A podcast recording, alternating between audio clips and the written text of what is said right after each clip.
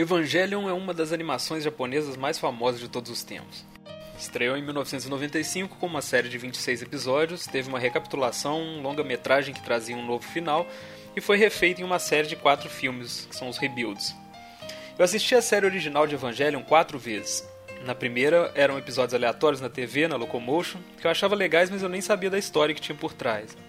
A partir da segunda vez, cada vez que eu via a série, ela crescia mais. Cada vez eu me sentia mais conectado com o criador, que é o Hideaki Anno, e entendia mais o que ele estava tentando dizer. E principalmente eu entendia mais o final. Essa quarta vez foi a primeira que eu assisti Evangelho com os olhos de quem também é autor e luta para descobrir a melhor maneira de se colocar para fora através dos seus personagens. E assim que eu acabei, eu tava louco para falar sobre o jeito único e corajoso que essa série faz isso, assim como as minhas impressões desses finais tão polêmicos. Eu resolvi usar esse programa para isso. Lembrando que esse podcast faz parte do meu projeto de apoio no padrim.com.br barra linha do trem, tudo junto, e os apoiadores podem sugerir temas, convidados e tudo mais.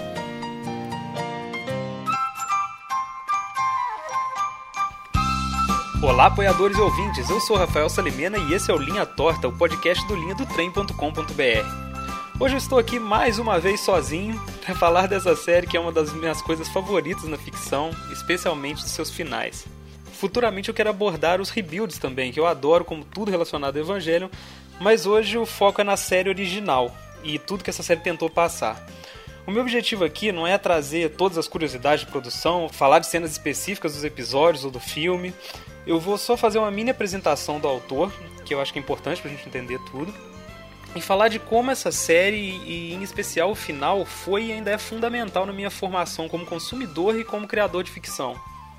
Evangelion foi criado pelo Hideaki Anno, que é um animador japonês. E a história desse cara começou quando ele e alguns amigos de, de Osaka. Oh, galera, eu, eu vou falar a pronúncia abrasileirada aqui, tá? Tipo, não vou falar Osaka, tipo. Assim como o nome dos personagens, às vezes tem coisa que a gente fala com o japonês mais certinho, porque tá acostumado a ver no, na animação. E, tipo, por exemplo, o nome dessa cidade a gente tá acostumado a ler no jornal e tal, então acaba pronunciando do jeito mais brasileiro mesmo. Então vocês desculpa, tá bom? E o que aconteceu foi o seguinte: ele e alguns amigos entraram na animação fazendo um curta para um, um evento de anime que tinha no Japão, né, uma, tipo uma convenção, uh, chamado Daikon 3. Né? Eles fizeram o curta que foi a, tipo, a vinheta de abertura do festival em 1981. É um lance mais de iniciante, assim, meio amador, mas foi muito elogiado pela galera e fez com que ele conseguisse trabalho na indústria. Ele trabalhou primeiro na série Robotech, que tem uma certa fama aqui. Ele sempre curtiu esses animes de mecha, né, de, de batalha de robô gigante, e se especializou nisso desde cedo. Em 83, essa galera fez mais um curta para o mesmo evento, que é o Daikon 4, que aí sim impressionou muita gente, até hoje é referência para cena de batalha em cidade, assim, tipo essas que tem evangelho com prédio explodindo e tal. Nessa época ele saiu da faculdade em Osaka e foi para Tóquio, onde conseguiu trabalho com o Hayao Miyazaki, que logo mais ia fundar o famoso estúdio Ghibli, né? Dirigir clássicos como Princesa Mononoke, Viagem de Chihiro, Castelo Animado, etc. E esses dois começaram uma relação mestre-discípulo que evoluiu para uma amizade, assim, parece coisa de, de anime mesmo, que o, o Miyazaki ficava zoando a, a higiene pessoal do ano, né? Que era todo largadão mesmo, andava descalço, não tomava muito banho. E era um workaholic doentio, assim, ele dormia no estúdio e tal. E pra ser considerado workaholic no Japão, e ainda ser considerado workaholic pelo Miyazaki, que é um workaholic também, é porque o negócio é muito sério. É, logo depois dessa fase, o, o Ano juntou com aqueles camaradas que fizeram os curtas com ele para fundar a Gainax, que é aclamada como o primeiro estúdio de animação criado por fãs, né? Era só Otaku, que é o, é o fã obsessivo de cultura japonesa, né? Para fugir das convenções dos grandes estúdios tradicionais. Eles fizeram alguns filmes, uns jogos de PC meio eróticos para pagar as contas lá. E o Ano criou uma série chamada Gunbuster que apresenta já vários elementos que depois voltariam em Evangelho no futuro. Tem adolescente pilotando robô, tem crise existencial, personagem feminina que ao mesmo tempo são hipersexualizadas, são bem construídas, e principalmente uma animação bem ousada que sacudia as técnicas tradicionais em prol da narrativa, que é uma coisa que caracterizou muito ele. Depois disso vieram outros projetos, mas ao mesmo tempo com a carga de trabalho, o clima no estúdio foi piorando aos poucos, e o ano chegou no limite dele. Ele teve um breakdown e abandonou tudo por quatro anos consecutivos. E essa época foi o embrião de Evangelion, que seria o próximo projeto que ele trabalharia depois dessa volta. E sobre isso ele falou, aspas, Eu tentei botar tudo de mim em Evangelho. Eu era um homem arruinado que não conseguiu fazer nada por quatro anos. Um homem que fugiu por quatro anos, que não estava morto, mas também não estava vivendo. Até que um pensamento veio na minha cabeça: você não pode fugir. E eu recomecei a produzir. Meu único pensamento era materializar meus sentimentos em filme.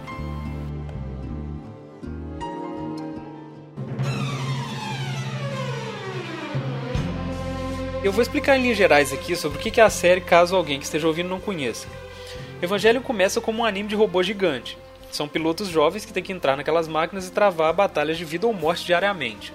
Logo no início a gente conhece o Shinji, que é um garoto normal cujo pai trabalha numa base de pesquisa que constrói esses robôs para combater uns inimigos misteriosos que eles chamam de anjos. Ele vai morar com a Misato, que é a tutora dele, e tem que conciliar a vida de adolescente, de escola e tal, com as batalhas. E até a metade da série é basicamente isso, assim, só que mostra de relance uma história mais complexa, que mistura uns elementos científicos, religiosos, né, tem muita coisa de, de cristianismo no meio, né, vídeo nome, mas é uma coisa bem sutil nos primeiros episódios, assim. Só que em algum momento a gente vê que tem mais por trás disso. A série dá até alguns indícios no início, né? Tipo aqueles planos super longos de silêncio, ou então ah, umas coisas repetindo que aparentemente não tem nada a ver com nada, tipo o Shinji olhando pro teto toda hora, ou então sempre ouvindo aquelas mesmas faixas 25 e 26 no fone, né? Que já estão referenciando o final da, da série, né? Que acaba no. O final é nos episódios 25 e 26.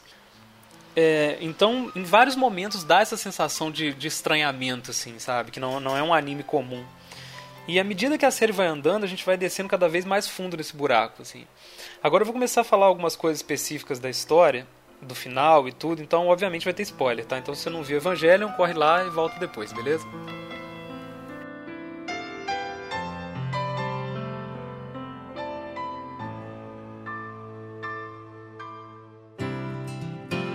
E aí, passando dessa meiuca aí, que eu acho que é entre o episódio 12 e o 16, por aí, depois disso, o que acontece é um mergulho na psique dos personagens, né? E isso é tão intenso que deixa a trama meio que em segundo plano, assim e acaba afastando o Evangelion de tudo que a gente espera em um anime de sucesso. Para começar, o Shinji, que é o protagonista, é um cara completamente fora do que a gente espera desse papel, né? Aquela recusa inicial ao chamado de aventura, que é um meio que um padrão na, na jornada do herói na cultura pop, aqui está sempre em pauta, né? isso volta a todo momento. Ele recusa, ele aceita, ele recusa de novo, aceita, recusa outra vez. É, uma, é meio que um ciclo sem fim, assim. E ele não tem vontade nenhuma, ele não se impõe com ninguém, ele só obedece e pede desculpas o tempo todo. Então é um, é um protagonista bem difícil de, de gostar, difícil de emplacar. Se for pegar um manual de, de roteiro de mangá, é uma coisa super não recomendada para se fazer. E o pai dele, que é o Gendo, é o chefe da operação, né? E ele cumpre todos aqueles quesitos do pai ausente e cruel, né? Nessa parte aí ele foi pro, pro clichê, né? Que isso é super comum na cultura pop, assim. E tem até alguns outros homens importantes na história, mas quem faz a trama andar de fato aqui são as personagens femininas, né? Que é uma coisa muito especial do Evangelho. O Shinji está sempre rodeado por elas e não é exagero falar que tem um quê de anime de harém aqui, assim. É, anime de harém é aquelas coisas que geralmente vai para uma coisa meio, meio erótica, assim, que é um garoto no meio de várias garotas bonitas e todas gostam dele, rola altos climas no meio daquilo ali, é uma coisa bem fantasia adolescente, assim mesmo. Não é o caso aqui, né? Não é 100% um anime de harém, mas por ter esse menino rodeado de várias mulheres, remete a isso um pouco. A gente tem a Misato, né? Que eu já falei que é a tutora dele. Tem a Rei e a Asuka, que também pilotam os Evas. É muito estranho falar Asuka, que eu sempre ouço Asuka, mas se eu falar Asuka fica estranho também, então acho que eu vou falar Asuka mesmo. E a Hitsuko, que é a cientista-chefe lá. Sobre essas mulheres, tem um, tem um ponto importante que chama atenção muito rápido de quem está assistindo, que é a frequência com a qual elas são sexualizadas. Elas estão sempre trocando de roupa, tem sempre uns ângulos meio pra ser nossa, né? Mostrando bunda aqui, um decote ali e tal. E apesar de ser bem comum em anime em geral, aqui tem um, um significado a mais, assim. É, ó, é, é óbvio que a, que a Gainax se valeu dessa sexualização para vender o anime, tá? E manter o público masculino. Tem uma fetichização enorme em cima de personagens que são menores de idade e isso é problemático pra caramba. Eu não vou passar pano pra esse aspecto, assim. É, esse desenho tem sua cota de material de punheta, tá?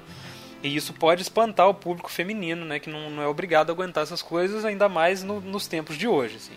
Mas essa moeda tem um outro lado também Antes de mais nada, a gente tem que lembrar que essa é uma, uma produção dos anos 90, né? Como é padrão a gente falar de toda coisa que é antiga e cai nos erros da época. E lembro que nessa época as crianças do mundo inteiro assistiam o filme do Van Damme e do Schwarzenegger, assim, era cheio de mulher que não só era sexualizada, mas era também objetificada, né? Que é a mulher com poucas falas, que geralmente eu caía naquele estereótipo da, da mocinha indefesa, ou então no da mulher fatal, né? A femme fatale, que é a espiã sensual, não confiável. E a diferença é que as personagens femininas de Evangelion são absurdamente bem construídas, assim, elas são essenciais para a história. E elas são o núcleo do Evangelion também, já que o Shinji é um personagem quase nulo em personalidade. Em vários aspectos, o espaço e as possibilidades das mulheres nesse roteiro está muito à frente até do que a gente vê hoje no Ocidente. Uh, várias produções que saem aí, que a gente fala, olha a representatividade feminina, como é que tá nesse filme. Você vê que ainda caem uns erros aqui ou lá, que se você tirar essa sexualização, as mulheres do Evangelho quase não aparentam, assim. E é até interessante a gente notar que o personagem que faria aquele papel da mulher fatal, né, da espiã, de caráter dúbio e tal, é um homem, que é o, é o Kaji, né? E sobre a abordagem sexual em si, eu acho que nem toda ela é gratuita. Em alguns momentos, por exemplo, tá a Misato e a, e a Asuka na, na casa de banho lá, é, é gratuito sim, né? elas estão nuas conversando e brincando com a outra e tal. Mas a parte que eu acho que não é, tem a ver com o fato do Shinji ser um adolescente extremamente reprimido, numa faixa etária onde tudo é sexualizado. Então, assim como sempre ele está cercado de mulheres, ele também está sempre desconfortável perto delas. Ele está sempre olhando calcinhos, sutiãs espalhados, parece que elas estão sempre trocando de roupa perto dele, parece que ele é sempre um estranho naquele mundo feminino.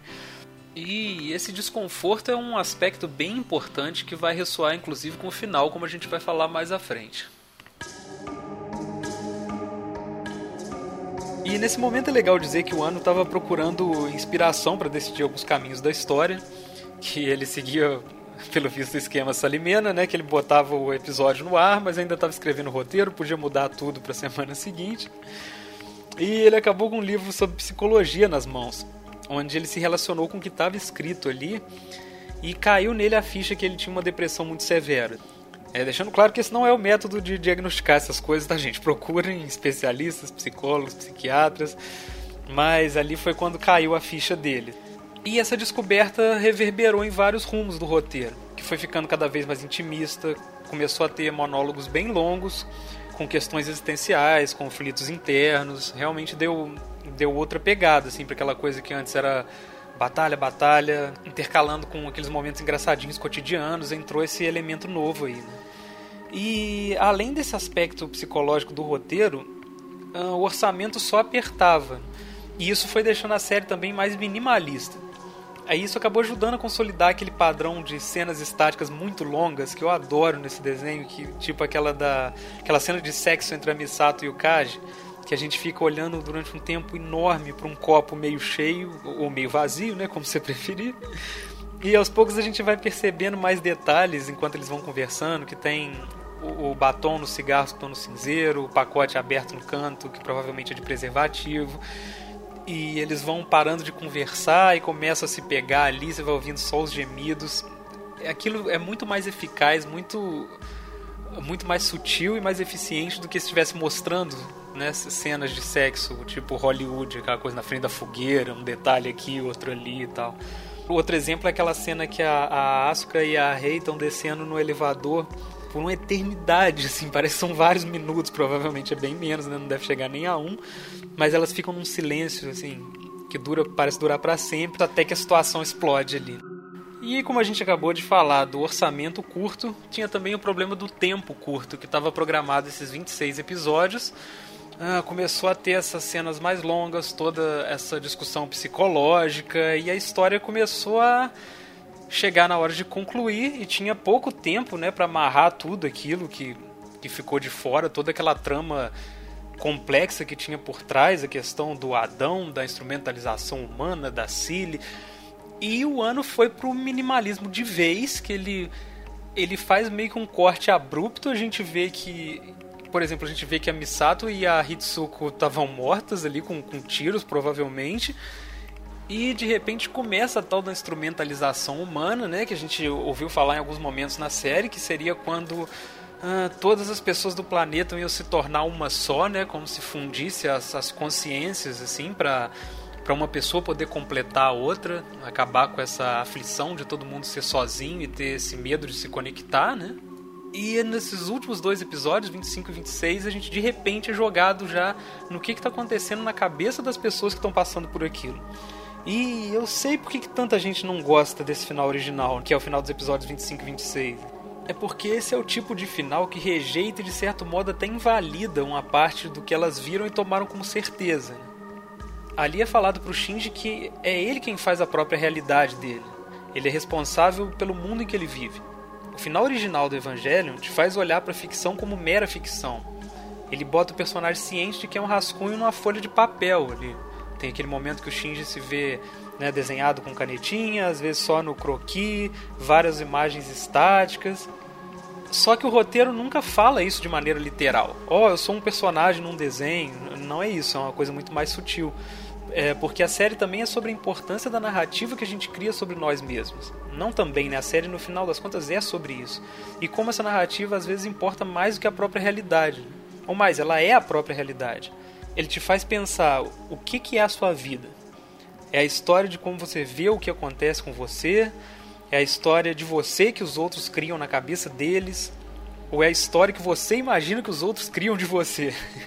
é uma coisa que realmente fica complexa. Esse, é muito um exercício de, de ficar imaginando imagens suas na cabeça dos outros e vice-versa. E aí nesse ponto fica meio claro que no fim das contas o autor não quer que você se importe com nada técnico né? Aquele blá blá blá científico que rola no, durante a série inteira e que as pessoas estavam talvez esperando que fosse ser muito explicado no fim. Acaba que cai muito no, nas expectativas sobre outro final bem polêmico que é o de Lost, né? Que o tempo todo todo mundo estava esperando, ah, vai explicar o que, que é a ilha, vai explicar tudo o que aconteceu, e no fim das contas foi uma coisa também mais intimista, voltada para a emoção, para a espiritualidade assim como aqui é voltado para esse aspecto psicológico. Então o ano tá meio que cagando pro que, que aconteceu no segundo impacto, nome de anjo, profecia, isso tudo. Assim. E o incômodo maior, o elefante na sala real, é você perceber que tudo aquilo que você estava assistindo, aquele roteiro que você estava acompanhando, tentando entender a história, ah, e que achava ser o que importava ali, na verdade pode nem ter acontecido e ter sido uma mera possibilidade no meio de quem o Shinji é talvez seja a metáfora que a mente daquele garoto normal, de um garoto normal do nosso mundo, criou para lidar com os problemas normais que ele não estava dando conta. Né? Ele criou robôs gigantes. Tem alguma coisa mais pertencente ao imaginário com um adolescente japonês que isso? Não, né? Agora, claro que o roteiro não vira e fala, ah, nada aconteceu. Claro que não. As coisas aconteceram mesmo porque a gente viu todos esses episódios e tudo. Mas, e se elas não tiverem acontecido? Que é uma dúvida que bate em algum momento dessa, dessa discussão. E o mais legal disso é que uh, nunca vai dar certeza, né? Mesmo porque se essa é a história que o Shinji criou para si próprio, se esse é o mundo que ele escolheu viver, esse é o mundo dele de fato. Aquilo aconteceu. Assim como aquela historinha dele como o personagem de um anime genérico de, de escola, né? Que passa no final com a mãe dele sendo dona de casa, o pai lendo jornal, a Asuka e a Rei seriam colegiais atrapalhadas ali, isso também poderia ter acontecido se ele visse a vida daquela maneira. E nesse ponto aí eu acho que o ano está falando sobre o poder da ficção. Eu vou falar de novo, esse roteiro te faz olhar para a ficção como mera ficção, mas isso está longe de ser pouco, porque a nossa narrativa de nós mesmos é o que tem de mais forte em nós, assim, e no fim das contas é o que define quem nós somos. Ele te pergunta com todas as letras várias vezes nesses episódios: Quem é você? E nesse ponto fica claro que o objetivo dos robôs, de todas aquelas siglas, das datas, do blá blá blá científico, era para te distrair e te preparar para o que essa obra é no fim das contas. É uma enorme sessão de análise. O ano olha para você e fala: Ah, que legal que você estava prestando atenção naquilo ali tudo, decorou os nomes todos, está intrigado e tal. Agora bota tudo ali do lado e esquece. Vamos falar do que importa. Quem é você? De novo. E de novo, de novo, de novo, ele fica repetindo isso. E essa análise não é só do Shinji, da Misato, da Asuka, mas é de toda a humanidade e de toda a condição humana. É a sua sessão de análise. E vamos combinar que não é nada honesto fazer uma sessão de análise surpresa com alguém. ele não te pergunta antes se você queria isso ou não. Ele te deu os bonequinhos na mão, te deixou brincar e depois tomou e te botou ali diante de um espelho pelado. Nessa altura você pode tapar os ouvidos, né, ignorar o que, que aquele psicólogo chato está falando ali é, e pedir seu desenho de volta, né, seus robôs, sua batalha, ou então escutar o que, que ele tem a dizer. E nem sempre isso é fácil. Quem já fez terapia sabe que pode ser bem doloroso, você vai ter que lidar com coisas que achou melhor esquecer, coisas que a sua cabeça achou melhor você deixar de lado. E como o desenho te botou ali de repente, pode não ser um bom momento para você, você pensar nesse tipo de coisa porque ele está te propondo ali. E você pode ir embora se quiser do desenho, igual o Shinji foi várias vezes, ele também não queria entrar no robô, lembra? Mas você queria que ele entrasse, não queria? Dane se ele, se ele tava sofrendo, você só queria ver os robôs lutando e aquele menino chato estava te impedindo. Assim. Só que aquela era a luta do Shinji. E qual que é a sua luta? Você está disposto ou disposta a encarar ela agora? Ou vai sair do robô? Mas o que, que eu tô falando aqui? É aquela coisa arrogante do ah, quem não gostou no final, do final, na verdade não entendeu. Então, não, longe disso. Esse final pode ser só uma merda, né? Igual tantas vezes eu já ouvi as pessoas falando, né? Muita gente achou isso na época que o desenho saiu e acha até hoje. É, as pessoas falam, pô, como é que pode um anime tão cientificamente profundo, né, com história tão, tão legal, tão complexa, terminar numa autoajuda? Muito fã ficou puto com isso na época. E ficaram tão putos que chegaram a ameaçar o autor caso ele não fizesse um final decente, né? O final que eles estavam esperando. Então ele acabou fazendo, né? Uns anos depois, o, o longa-metragem, que é o The End of Evangelion, e colocou nesse final literalmente essas ameaças que ele recebeu dos fãs. Na verdade, o, o próprio Ano defendeu o final dos episódios 25 e 26, dizendo que era exatamente o que ele queria fazer na época o pessoal que estava reclamando, ah, mas isso, mas aquilo, ele só falava, ó, sinto muito, é isso, tchau e benção. Mas aí a série fez tanto sucesso, chegou em tanta gente e o estúdio ganhou tanta grana que agora ele tinha à disposição o recurso financeiro que ele não tinha antes e tinha também uma oportunidade de revisitar aquele momento que ele não tinha superado depois que a série terminou. Ele chegou a falar em entrevistas que entender o fato que ele sofria de depressão severa, ao mesmo tempo que terminava aquele projeto em que ele botava tudo dele, acabou deixando ele vazio. E nessa época ele entrou pesado na depressão dele, falou que pensava em suicídio com frequência, enquanto recebia mensagens pela internet de gente incentivando que ele se matasse. Então essa praga desse comportamento que se espalhou tanto nos dias de hoje vem lá da internet do final dos anos 90 já, não é exclusivo dos nossos tempos, né?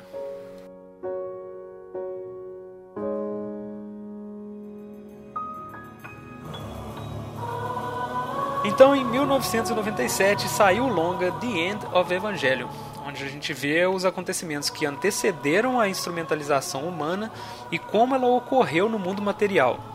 Em algum momento, o Shinji e todos os outros tiveram que lidar com aquela autoanálise dos episódios 25 e 26, mas agora o ano está dando o que o fã queria, que era o que estava acontecendo do lado de fora enquanto eles estavam naquela batalha mental o fã pedia, e os robôs, e as batalhas, e a sigla, a ciência, eu quero entender. Pronto, tá aí. Mas esse cara não faz as coisas de qualquer jeito, não dá ponto sem nó. Então, The End of Evangelion é um filme único, é uma obra que, que flerta com surrealismo em vários momentos e, para mim, traz algumas das melhores cenas da série toda. Uma parte dos fãs gostou muito, outra nem tanto. O filme ganhou um monte de prêmio, mas a recepção dos críticos foi mista também. E algumas críticas chegaram a dizer que o ano estava cada vez mais perdido nos roteiros, né? Ele ia abrindo possibilidades para a história que ele não fechava e cada vez ia levando para um lugar mais caótico. E provavelmente esses caras estavam certos, porque durante a maior parte de Evangelion, o criador estava mesmo perdido dentro da própria mente dele. E esse filme acaba tendo tudo que a série tem, só que completamente sem freio ele abre com, com aquela cena pesadíssima do, do Shinji se, se masturbando ao lado da Asuka em coma, né? E é um troço horrível, incômodo de se ver e provavelmente uma, uma linha foi cruzada ali, assim. Eu não sei se isso sairia nos dias de hoje. Mas isso deu a dimensão do quanto aquele protagonista está perturbado, do quanto ele se odeia e de como ele dá razões a si mesmo para ser odiável. E isso passa pro público, né? Aquela coisa que a gente vê tanto na na teoria de se criar histórias, né, que sempre dizem, pô, você precisa gostar do protagonista, né? Seu personagem tem que ser querido pelo, pelo leitor, pelo espectador, para a história funcionar. E ele mandou isso pro saco há muito tempo, né? E isso aí é meio que a coroação do, do, do quanto o Shinji chega a ser um protagonista detestável. Eu fico imaginando o que passa na cabeça dos psicanalistas assistindo isso. Assim. Deve ser um prato cheio olhar esse desenho por essa ótica. Porque, nossa, o Freud daria pulinhos assistindo Evangelion. E falando sobre essa repulsa a si próprio, tem toda uma discussão sobre o quanto as mensagens do Evangelion são dirigidas aos próprios otakus. Já que o, Ano é um otaku assumido, ele se vê como um, e ele está falando de si próprio sempre também nessa condição de, de fã de cultura japonesa, né? Que ele tanto ama a ponto de dedicar a vida dele a fazer. Ele já falou várias vezes como ele quer que o público saia da obra no final e vá viver a vida real ao invés de ficar se aprofundando cada vez mais na ficção. E ele deixa essa mensagem bem clara no, no final desse filme. Porque no fim tem cenas com pessoas reais andando pelas ruas, a fachada do, do prédio da Gainax com pichação de fã, o público no cinema prestes a ver um filme que era da Gainax, que eles gravaram aquele público. E por fim ele chega a botar as ameaças de morte reais que ele recebeu na tela. As imagens entram lá, né? No meio do filme, assim, ainda tem cenas depois. E eu não vou ficar falando muito das cenas que tem. É, é, o filme é muito gráfico, né? Ele é muito poético também. Nossa, eu acho esse filme maravilhoso na, na parte que tem o que a instrumentalização humana tá acontecendo, que as pessoas estão morrendo, aquela música tocando no final é uma coisa realmente muito catártica, assim, sabe? Eu não, eu não tô dando razão aos fãs que falavam que precisamos de um final decente e tal, mas eu fico feliz que ele tenha aproveitado essa oportunidade para dar um outro ponto de vista sobre aquela história. Você vê que é uma coisa que foi feita com tesão. E esse poderia ser um final maravilhoso para a série, mas ele tinha que voltar lá e meter o dedo da ferida de novo, porque ele colocou uma última cena onde mesmo depois de todas aquelas possibilidades, inclusive da, da redenção do Shinji, né, do, do episódio 26 lá que aconteceu dentro da instrumentalização, a gente vê de novo o Shinji e a Asuka na mesma praia no fim do mundo, ali, né, como se ele não tivesse saído dali. Eles ficam em silêncio e de repente ele começa a estrangular ela não, assim, ele, não aparece o rosto dele, né? Ele tá só estrangulando ela, a gente não sabe muito porquê. Até que ela acaricia o rosto dele e ele para e começa a chorar. Né? Aquela cena que sempre tem no, no Evangelho da, da lágrima caindo só, que a gente não vê o rosto. E aí ela fala algo do tipo, que nojo, e o filme acaba. Essa cena é um dos, dos mistérios mais debatidos no meio de tantos outros da, da série, e assim como todo o resto, a gente só tem como especular o significado. Pode ser o que? Uma representação do fã que sempre responde violentamente quando a obra se afasta do que ele quer, e aí depois recebe o afago do produtor, né? o cara entrega o que ele queria, ele se arrepende, continua sendo fã. Ou então pode ser o próprio ano que não consegue sair daquela história sobre si próprio, né? ele está sempre voltando para revisitar aquilo para se sentir melhor. Lembrando que ele falou que quando ele terminou, né, quando o evangelho não estava mais da vida dele, ele sentiu falta, ele ficou mais deprimido, ele teve que voltar para fazer o longa e depois disso ainda voltou para fazer os rebuilds, ou seja, ele está sempre voltando para aquela batalha ali, né? de, um certo modo, uh, todo o caos dessa, dessa série meio que acaricia ele no fim, né, uma é, é o jeito dele lidar com, com, com, o que tem de pior nele, né? Essa, aí essa dualidade, ele volta para aquele caos, se ele sair do caos ele sente falta, ele tem que voltar para aquilo, mas aquilo não dá exatamente prazer para ele. Mas no fim das contas, eu acho que Evangelion tem tantos fãs justamente porque a série é, é tudo que o público quiser que ela seja, né? E pode ser coisas diferentes para pessoas diferentes. Tem tudo ali para todos os gostos. Enfim. Tem na, nas palavras do próprio ano, ele já falou uma vez que Evangelion é um puzzle, né? Tipo uma charada, um quebra-cabeça. E qualquer pessoa pode dar a resposta para ele. Assim como o que o Shinji faz com a visão de mundo dele lá no final, né? Tá em aberto. Tipo, faz o que você quiser com isso.